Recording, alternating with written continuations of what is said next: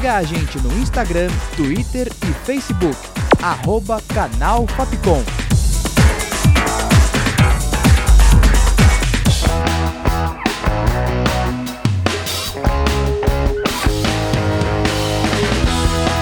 Rádio Fapcom. O som da comunicação.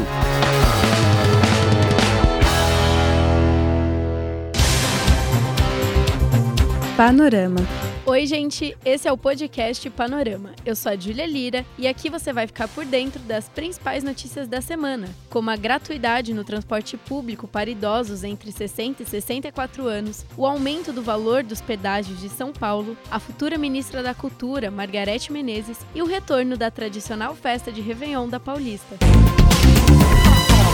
Nessa sexta, dia 16, foi publicado um decreto no Diário Oficial em que a gratuidade do transporte público no estado volta a valer para idosos com idade entre 60 e 64 anos, a partir de 1 de janeiro. O governador de São Paulo, Rodrigo Garcia, do PSDB, sancionou o projeto de lei aprovado na Assembleia Legislativa de São Paulo, garantindo esse benefício. Além da medida que vale para os metrôs, para os trens da CPTM e ônibus intermunicipais, nesta quinta, dia 15, foi retomada a isenção do valor para esse público nos ônibus da cidade de São Paulo, depois de uma decisão do Tribunal de Justiça da cidade de São Paulo. Nesta quinta, dia 15, o Banco Central divulgou uma estimativa de aumento do PIB, o Produto Interno Bruto, de 2022, de 2,7% para 2,9%. Essa melhora aconteceu devido ao setor de serviço, que tem a previsão de um salto de crescimento de 3,4% para 4,1%. O relatório trimestral de inflação também informou que a expectativa do PIB para 2023 é que tenha um aumento de 1%. Panorama. A partir da meia-noite dessa sexta, dia 16, o preço dos pedágios nas rodovias de São Paulo terão um reajuste de pouco mais de 10%. Os novos valores podem ser encontrados em planilhas publicadas no Diário Oficial do Estado, na edição desta quarta, dia 14. O então governador de São Paulo, Rodrigo Garcia, já havia congelado os valores dos pedágios desde 30 de junho, isso para conter a alta desenfreada dos preços, principalmente dos combustíveis. Ele autorizou esse reajuste nos valores em acordo com as concessionárias que administram essas rodovias. Margarete Menezes anunciou nesta terça, dia 13, que aceitou o convite do futuro presidente Lula, do PT, para assumir o cargo de ministra da Cultura. Depois de 37 anos desde sua criação, o Ministério da Cultura foi transformado em uma secretaria do Ministério do Turismo durante o governo Bolsonaro.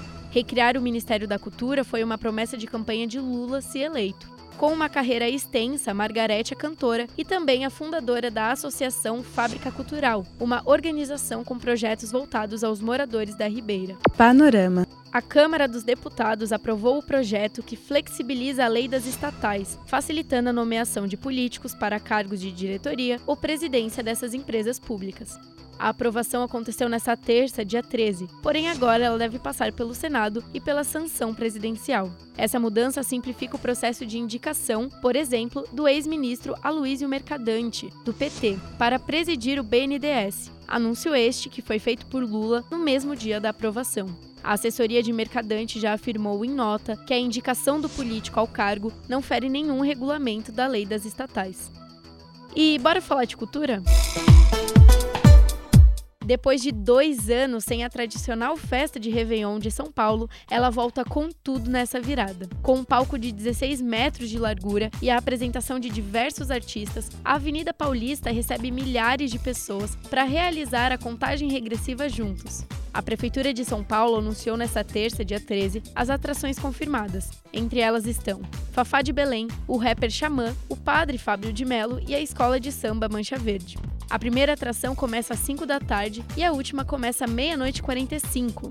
Tem muito tempo para curtir bastante sua virada. E o último panorama do ano chega ao fim. Eu espero que tenha gostado de nos acompanhar durante todos esses episódios. E em fevereiro voltamos com muita notícia para você se manter sempre bem informado. Nós, da Rádio Fapcom, desejamos a você um ótimo Natal e um feliz Ano Novo com produção, redação e locução de Júlia Lira, sonoplastia de Danilo Nunes e direção artística de Fernando Mariano. Essa foi mais uma produção da Rádio Fapcom 2022. Até 2023. Tchau!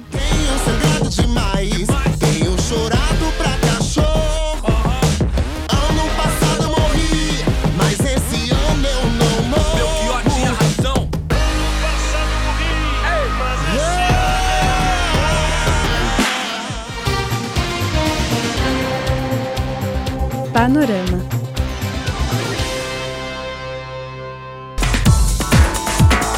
Siga a gente no Instagram, Twitter e Facebook.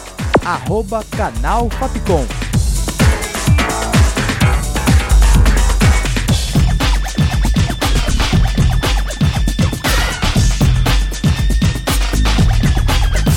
Rádio Fapcom. O som da comunicação.